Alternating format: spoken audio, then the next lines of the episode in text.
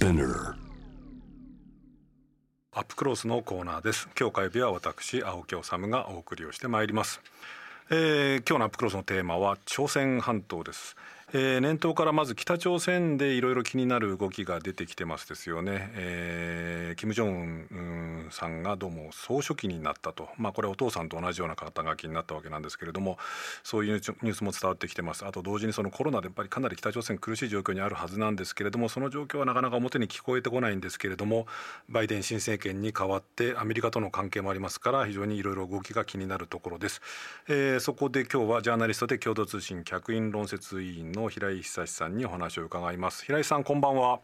こんばんは。どうもご無沙汰してます。よろしくお願いします、よろしくお願いします。えー、今日は北朝鮮と韓国とちょっと盛りだくさんのアップクロースなんですけれどもまずは北朝鮮なんですけれども、はい、えー、これ僕もよくわからないんですがこの総書記になったとこれお,、えー、おおじいさんの金日成、えー、国家主席それからお父さんのキム・ジョンイルさんと同じ肩書きになったんですけど、はい。はい、これどういう意味だというふうにこう平井さん見てらっしゃいます？まあ一番大きいのは、うん、えー、おじいさんのキム・イルソン主席や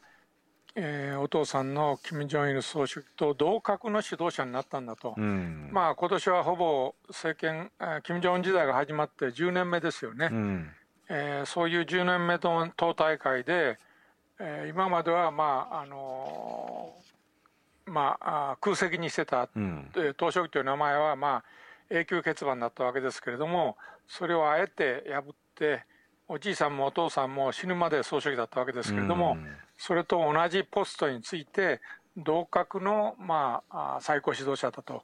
いうことを、まあ、確立したいというそれが一番でしょうね。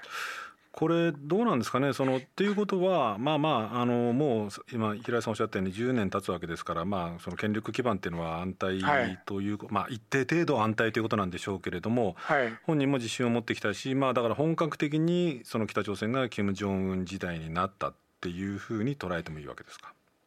まあ、そうですね。あの、まあ、自前のあ政権作りといいますか今まで、えーまあ、異軍というか、うん、えー、その、え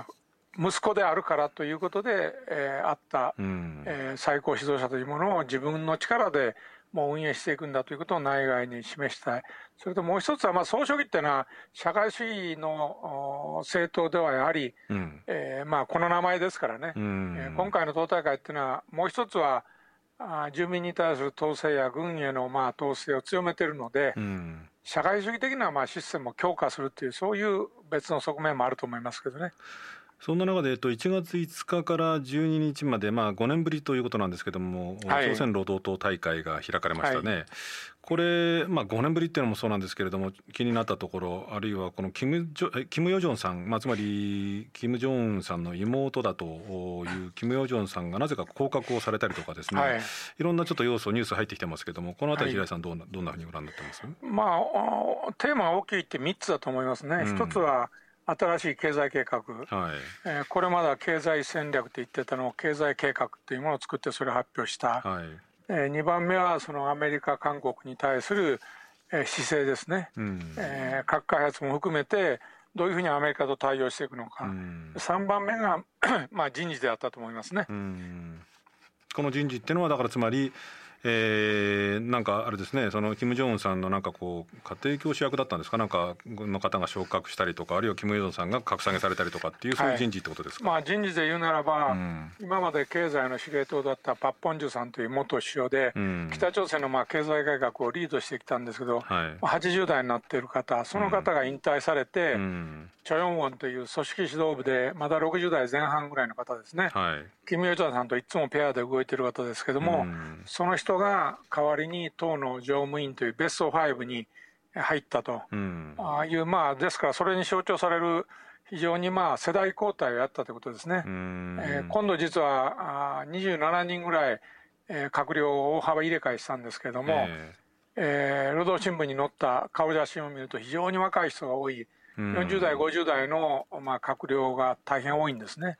で、その中で、キム・ヨジョンさんが、まあ、あ政治局員候補を解任され、しかも大党の第一、えー、副部長だったのが平野、えー、党副部長に降格されたんですね。は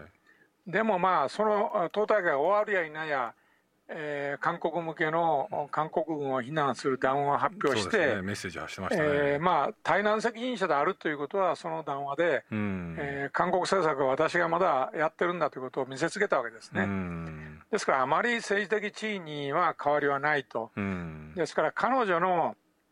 まあ、権力の源泉というんですが、権力が出てきているところは、うん何もその政治局員候補だとか第一副部長だからって言って力があるんじゃなくて、うん、最高権力者の妹だからまあ力があるわけですよね。なるほど、えー、だからタイトルはあまり関係ないんだと思いますね。それよりかむしろ国際社会がむしろ彼女をですね過大評価して、金正恩さんの後継者じゃないのかと、うん、ああ いうような見方をしたことに対する、うん、えー、まあ、そういうものをちょっと冷やしておこうと、うん、あトップは私一人だというえー、ことを内外に示すための、まあえー、降格人事で、まあ、いずれ多分政治局に戻ってくると思いますね。なるほどね。そこで北朝鮮のこの最新の動きでちょっと2点ですね、平井さんにぜひと伺いたいのは、はい、一つはちょっとあのリスナーの方からもメールが来ていて、ちょっと読みますね。はい、ラジオネーム世代交代さんですけれども。はい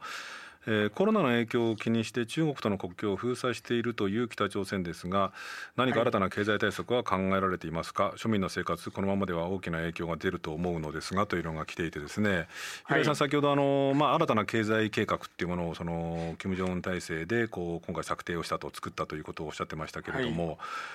これだってだけど中国との関係が今、まあ、貿易っていうかですね物資的に言うと、まあ、ほぼ唯一のその経済のこう支えなところをこうかなりこう封鎖しているようですけれども、北朝鮮の今のこの経済状況っていうのはこれあるいは庶民生活か市民生活も含めて大丈夫なんですかこれは？まあ、あの実は昨年の中朝貿易ですね、中国と北朝鮮の貿易が8割減なんですね。8割？はい、あそしてその、まあ、陰ではどうも、えー、国連制裁を破って闇で北朝鮮の石炭が行ったりですね、うん、えー、中国やロシアの石油製品が入ったりしてるみたいですけども、うん、でも公の貿易が8割減ということはやはり北朝鮮の経済に非常に深刻な打撃を与えていると思いますね、うん、えー、特に農業なんかでは例えば肥料がないとえー、その年のやっぱり農業の生産高にも大きな影響を与えますし、うん、えー、あとさまざまなまあ消費物資が入ってこないってなると北朝鮮の普通の方々の生活にも大きな影響を与えるんですよね。うそういうまあ困難な中で、えー、今まで経済戦略と言ってたの経済計画というふうに名前を変えたんですけど、は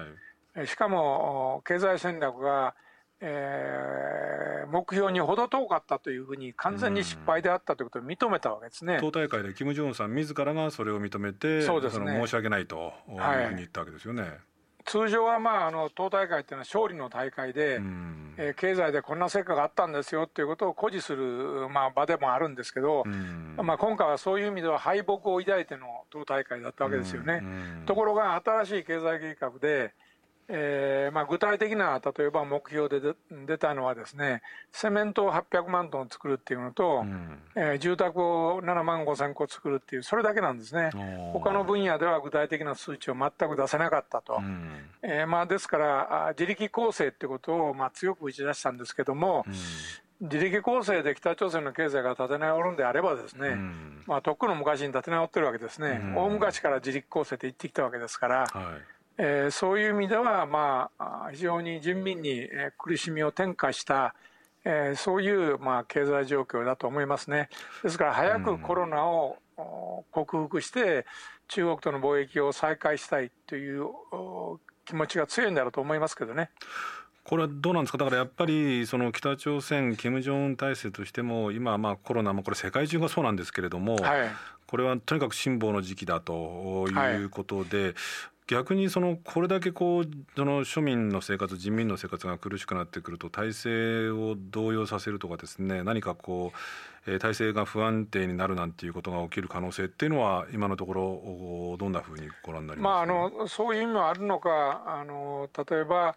えー、住民にその非社会主義的な例えばビデオだとか、うん、そういうものを見ちゃいけないとかですねそういうことは今回、ずいぶん強調されてるんですね。だからそういうまあ住民に対する締め付けっていうのは強化されておりますが、それがまあまだ体制を揺るがすほどのものには全くなってないんじゃないかなという気がしますけどね。ねでもう一点伺いたいのはこれはまあ韓国とかあるいは日本にもこう大きな影響のある話なんですけどアメリカでそのバイデン新政権が誕生したと。はいはい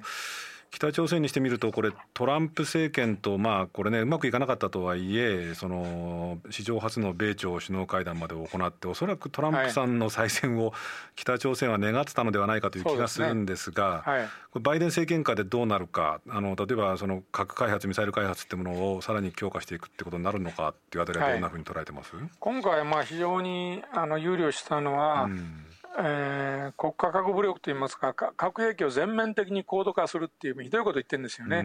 えーまあ、例えば先制攻撃っていうことも、今までは否定してたのに、はい、乱用しないっていう、まあ、ちょっとは使うよみたいなニュアンスもことを言ってますし、それと戦術核を開発すると、まあ、ですから、アメリカに対する核であればですね、えー、そういう使える核って必要ないわけですよね。でこれまでの核政策っていうのは核の核でアメリカに対する攻撃の抑止力として核を持つと言ってきたのに、戦術核っていうのは使える核ですから、えー、そういうふうに北朝鮮のちょっとまあ核戦略というものがかなり変わってるんですね。これはこれはあれですよね。えー、これはつまりその北朝鮮が核をその持つのはアメリカがその北朝鮮の体制を潰そうとしてるからそのや、ね、やられたらその最悪核で反撃するぞっていうために持つっていうのが今までの理屈だったわけですよね。そうですね。だからその理屈をあまあ破ってですね先制攻撃もあるかもよ。えー、韓国を攻撃できる戦術核も作るよということを今回の党大会で言ってるんですね。えー、それはまあ逆に言えばアメリカに対してえー、口ではですね、えー、もうこんなに詳しく、えー、核兵器の開発を、えー、普通秘匿すべき情報をですね、いろんな兵器の開発のことを、まあえー、今回明らかにしたんですね。ところが一方で軍事パレードではですね、はい。アメリカに届くような ICBM は出てこなかった、えー、まあ、潜水艦発射型のミサイルと、えー、韓国を、まあ、攻撃できる、えーまあ、新しいミサイル程度だったわけですね。だからまあ口の攻撃と実際の軍事パレードではちょっとアンバランスがあって、まあ、そのいう中にはその、えー、バイデン政権と、まあ、交渉したいという願望が透けて見えるようなところはあると思いますね。しかし、どうなんでしょう、そのバイデン政権は、まあ、これ、オバマ政権のこう、まあ、継承するってことになってくると、はいまあ、かなりこう北朝鮮のその核開発、ミサイル開発、あるいはこう人権問題も含めて厳しい対処をする、まあ、オバマ政権の時はね、はい、戦略的放置って言って、そのいずれ潰れんだからほっときゃいいんだ,、いいんだみたいな、路線だったんですけれども。そのそういう路線を取るにせよあるいはこう踏み込んで交渉するにせよ北朝鮮側との妥協点妥結点見出すっていうのはなかなかこれはしんどいかな。しばらくは難しいでしょうね、うん。う？ん、難しいけれども、うん、これだけ核の危機が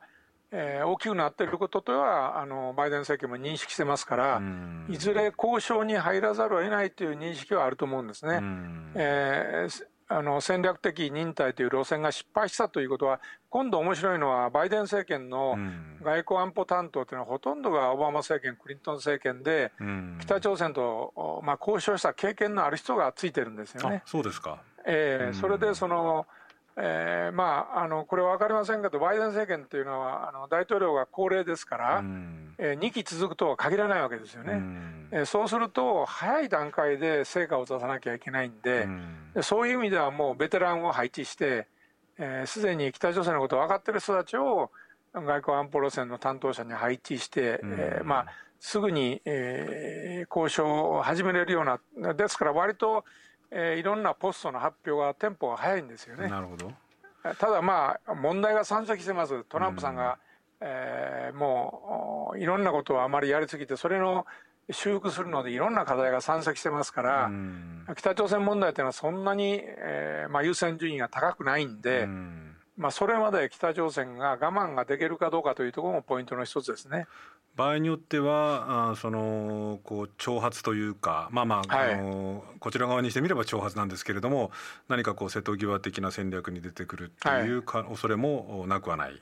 まあ、当面は3月に米韓合同軍事演習が予定されてますから、はいえー、米韓側がこの演習をどうするのか、うん、えー、今度、まあ、あの金正恩さんは党大会で韓国に対しては、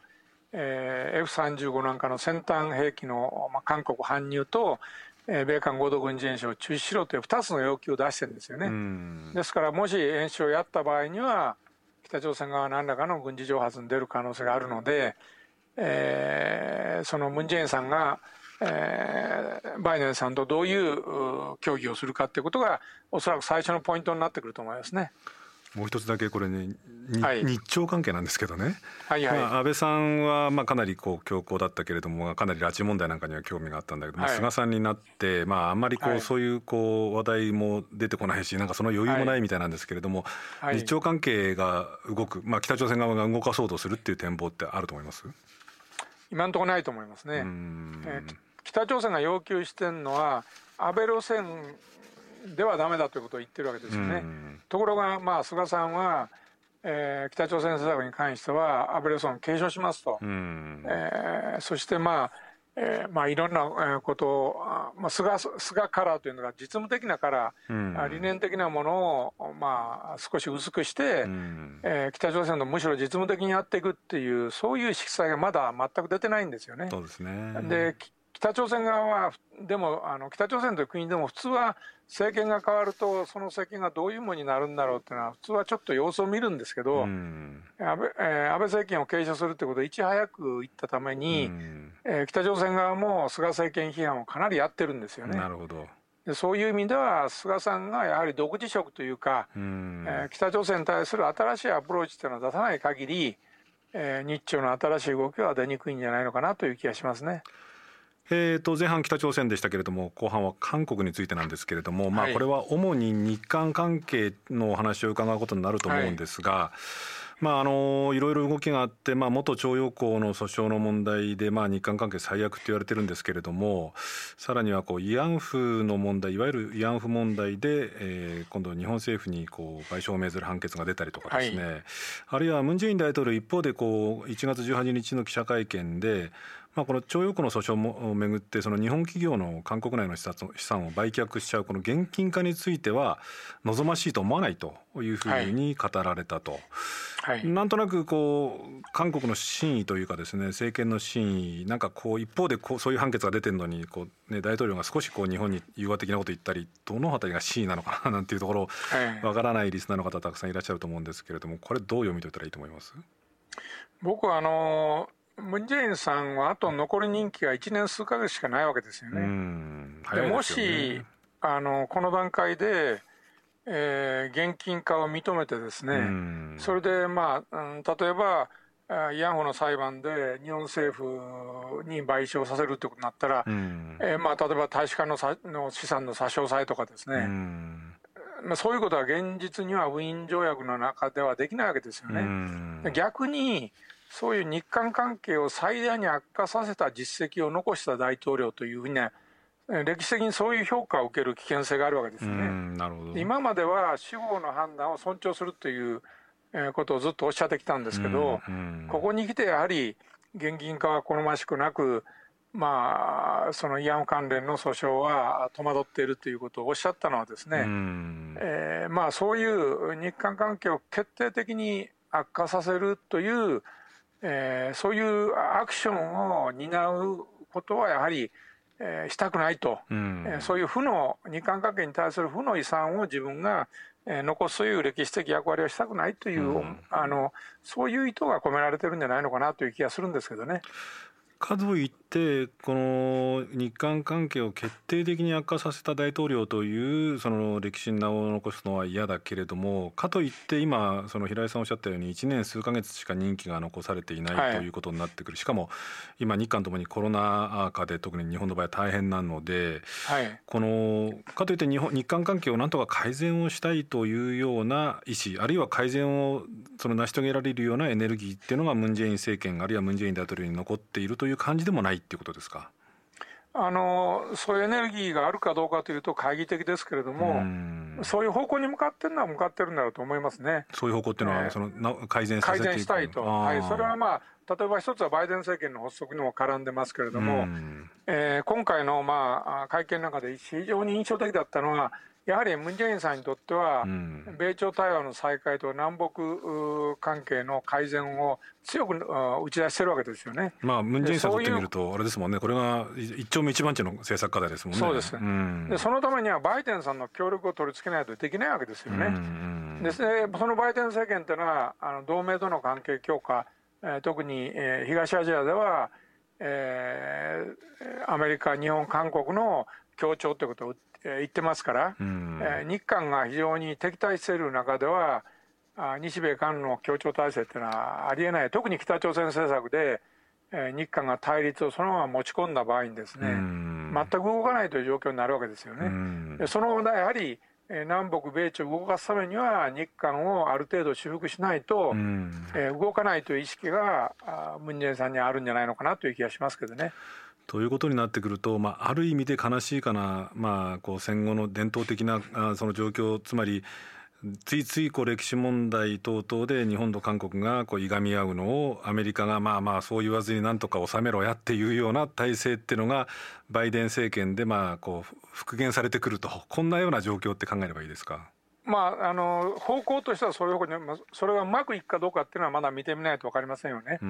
ー、ただ、まあ、例えばあの私は、えー、徴用工の問題をめぐる現金化にして解決法がないわけじゃないと思いますよね。あ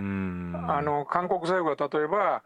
あ差し押さえた物件を韓国政府が買い取って、そして、えー、そのえー、差し押さえた物件をそのまま日本の企業に返すと、でその後でちゃんと日韓で財団のようなものを作って、えー、原告以外の被害者も救済するような道を開くとかですね、ですからそういう、まあ、あの司法の判断は判断で尊重しながらも日本企業に実害を与えないでなおかつあの被害者の方たちに対する支援を行うという方法がないわけじゃないと思うんですね。ですからその日本政府はその韓国がまず全部や何何もかも韓国に下駄を預けるというよりはそういう実務的な解決に対するまあ協議のテーブルには私はつくべきではないのかなという気がしますけどね。そうなってくるとね僕、はい、その僕も、まあ、あの平井さんと一緒に韓国にあのいたことがあるのでそのこの問題、はい、日韓関係の悪化っていうのはちょっと僕は実は心を痛めてるんですけれども、はい、要するに韓国政府ももちろんこう一歩前に出る必要があるし、はい、当然ながら日本政府も一歩前に出なくちゃいけない。つまり両方ともにこう一歩ずつ前に歩み寄って、正面からまず議論をしなきゃいけないわけですよね。ええ、で僕はずっと疑問なのはこの1965年のやっぱりこう体制っていうかですね、はい、もうそろそろちょっとこれ限界なのかなという話をちょっとさっきもしたんですけれども、えまあ、ある意味でこう軍事独裁政権下でこう日韓の保守政界がまあ政治的妥結したっていう65年体制っていうものを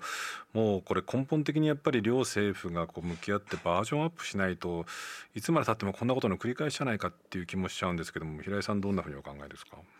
あのやはりあのかんこの日韓のこのこの間の対立のもともとはですね、うん、要するにあの日本の植民地支配が合法だったのか、うん、そうでないのかっていう問題がやっぱり根底に横たわってるわけですよね。うん、でそのそのそれに対する認識ってのはおそらく日韓の間で埋めるのは非常に困難だと思いますよね。でそのことに蓋をして1965年の日韓基本条約ってできたわけですよね。はい、でそれで少し矛盾が出てくると日韓がお互いに協議をして、えー、その破れたところを繕いながらあまあ今までやいろんな努力をしてきたというのが、実情でところがえー、まあそういう合意はほとんど韓国の保守政権の際に作られた合意ですから、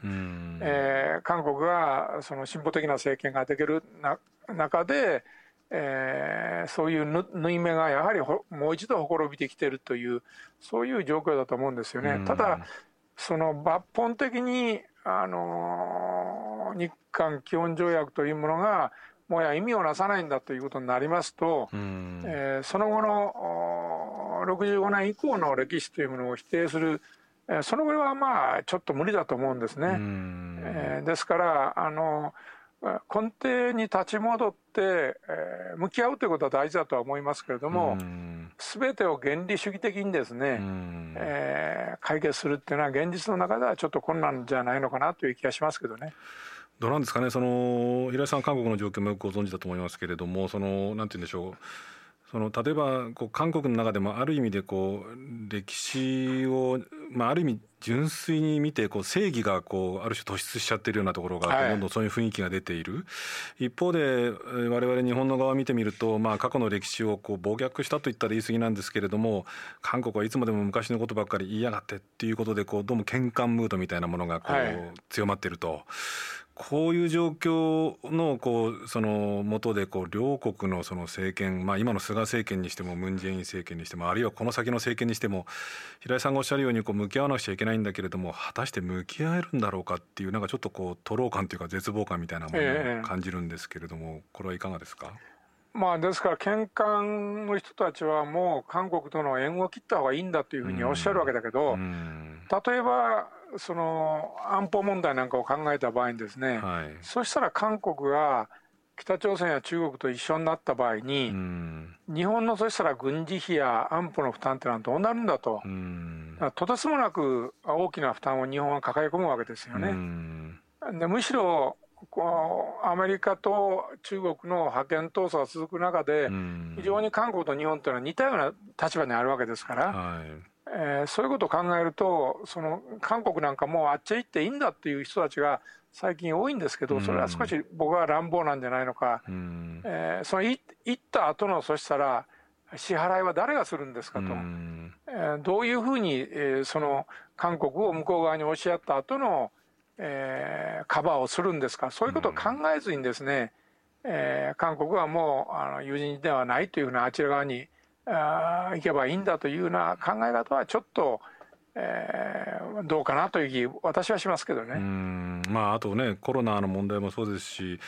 この日本と韓国って、まあ、なんだかんだ言ってもって言ったら怒られちゃいますけども貿易相手ってことで言えばいずれも両方ともね世界で、まあ、3番目くらいの貿易相手国なわけですよね。はいだから本当はいがみ合ってていいことはないんだけれどもなかなかうまくいかないっていうことなんでしょうけれども。これどうですか？その、まあ、今の菅政権はそういう動きまたこの北朝鮮に関してと同じなんですけれども見えないんですけれども、まあ、バイデン政権下でこの、まあ、先ほど平井さんおっしゃったようにある種の接着剤というかですねことになって、はい、まあ、ムン・ジェイン政権の後っていうことももう見通さなくちゃいけないし菅政権がどうなるのかっていうこともなんかちょっと今のところ不安定な状況なんですけれども、はい、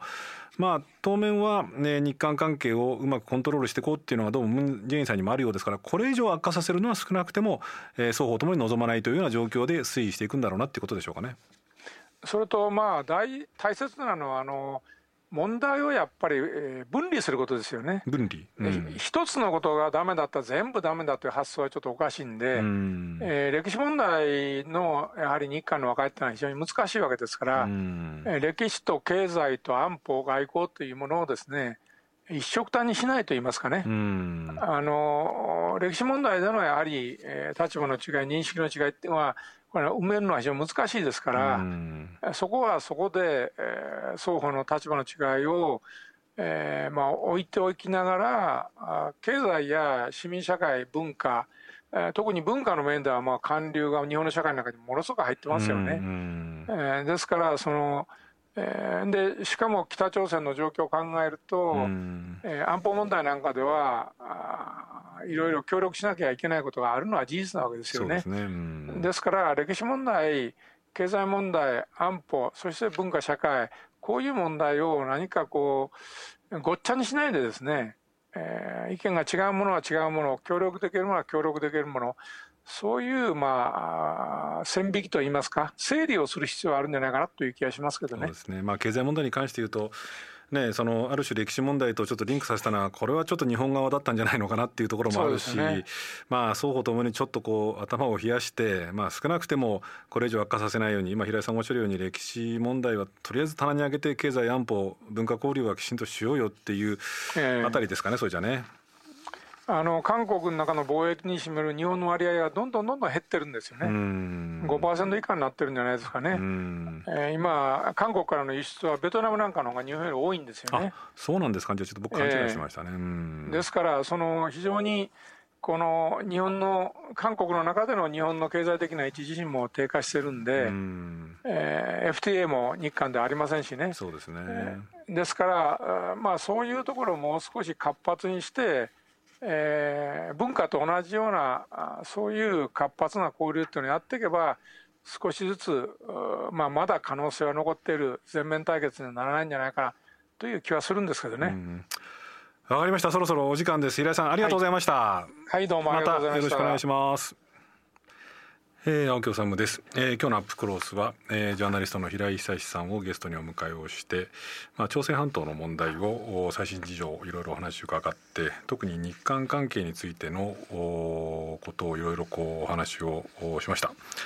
あの平井さんがおっしゃったので一番印象的だったのはあの、まあ、歴史問題あるいはそのこう政治的な問題で日韓がこう対立をしていると、まあ、これなかなか今ね平井さんのお話にもありましたけれども展望がなかなか見えないような状況、ま、ムン・ジェイン政権も残り任期短い。それから菅政権の側もなかなかこう不安定な状況。かつ今コロナですからね日韓関係がなかなかこう立て直せないというような状況なんですけれどもそのやっぱりこう歴史問題とか政治の対立っていうものはやっぱりこう経済とか安全保障とか文化あ芸術交流みたいなものとやっぱりこう切り離すようなこうある種の知恵というか節度みたいなものが必要なんじゃないかというふうにおっしゃった平井さんの言葉がものすごく印象的でした。あの実は先日ちょっと取材であの今日本でですね韓国文学の紹介をしている出版社があるんですけれどもあのクオンという出版社なんですけれどもそこのキム・スンボクさんっていうその女性の代表の方とちょっと対談をする機会があったんですね。で彼女に聞いたら今これね番組ではどうしてもこう韓国とか日韓関係っていうともうそういう政治的な対立の部分っていうところに我々はどうしてもこうクローズアップしがちなんですけれどもまあこれは僕が申し上げるまでもなく今若い人たち特に女性の間ではまあ韓流というかですね第3次なのかな？第4次なのかな？韓流ブームみたいなのが起きていてまあ僕は見てないんですけれども「愛の不時着」とかえー、それからまああの BTS のようなこうポップカルチャーとかあるいは映画もねそのアカデミー賞を取ったりするような「あ半地下の家族」とかですね「パラサイト」ですかというような映画あそれから韓国文学も今すごく人気でこうベストセラーになっているような韓国文学もあるんですね。つまり政治とか文化とかあ政治とか歴史的な対立とはまた全然違うところで韓国のカルチャーにすごく親しんでいる人たちが、まあ、ある意味で増えている。っていう状況をどう捉えたらいいのかという話をそのキム・スンボクさんに聞いたらおそらくその特に若い人たちはあんまりその韓国のものだとかですねどこのものだっていうようなことを考えるよりも好きになったものあいいなと思ったものがたまたま韓国だったっていう感覚に近いんじゃないでしょうかっていうふうにおっしゃったんですね。つまり別に韓国とか日本とか対立とかっていうようなことを考える以前の問題としてその芸術カルチャーそのもののこう良さっていうものに惹かれてその韓国の音楽文学映画ドラマにこう楽しんでると。で僕もそう言われてみると考えてみると韓国でも実は日本のこと日本に対する歴史問題でものすごくこう反発が韓国にも古くからずっとあるんですけれども実は韓国の本屋さんに行くと村上春樹さんとかですねあるいは東野圭吾さんなんかの本がもう山積みでベストセラーのトップになってるんですね。で僕と同世代くらいの人たちの韓国の人たちと話をすると、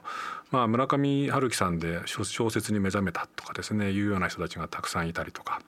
あるいは子供時代にはキャンディーキャンディーとかマガジンマジンガー Z を見て育ったとかですね女性なんかだと「アンアン」っていうファッション雑誌に憧れて日本語も読めないのに日本からこうファッション雑誌を取り寄せて読んでいたとかですね音楽も日本の音楽本当は韓国では禁じられてたんですけれども日本の音楽も本当にその聴いてたっていう人たちがたくさんいるんですね。まあ、つまり日本も韓国もお互いにこう文化とかですね芸術とかカルチャーの面では相互にこう相互のものを楽しみながら育ってきてるあるいは今も楽しんでるってことなんですね。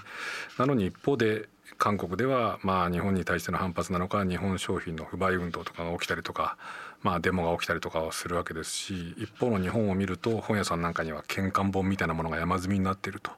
まあそれはそれでこう非常にこう好ましくないものだけれどもそういうものに振り回されず、まあ、少なくても文化とか芸術とかカルチャーの交流あるいはこうお互いに親しんでいくってことはどんどんどんどんどんどんどんしていかなくちゃいけないしおそらくそんなものはどんどん進んでいくんだと思うんですね。なのでまあ平井さんがおっしゃったように、え、政治歴史問題のこう対立ってものと、まあ、経済安保はもちろんなんですけれどもそういうその文化とかカルチャーの交流みたいなところに影響を及ぼさないように当面は分離をするというようなことがひょっとすればまあ日韓関係を考えているような人たちまあ政治家もそうですしお役人の皆さんもそうですし我々メディアの人間もそうですけれどもそこら辺には少し慎重にならなくちゃいけないのかなというようなことを今日平井さんのお話を伺いながら思いました。またね今度あの韓国のその文学とかですねカルチャーについて少しねアップクロースで機会があったら取り上げたいなというふうにも思っていますので、えー、お楽しみにしてみてください、えー、ありがとうございました。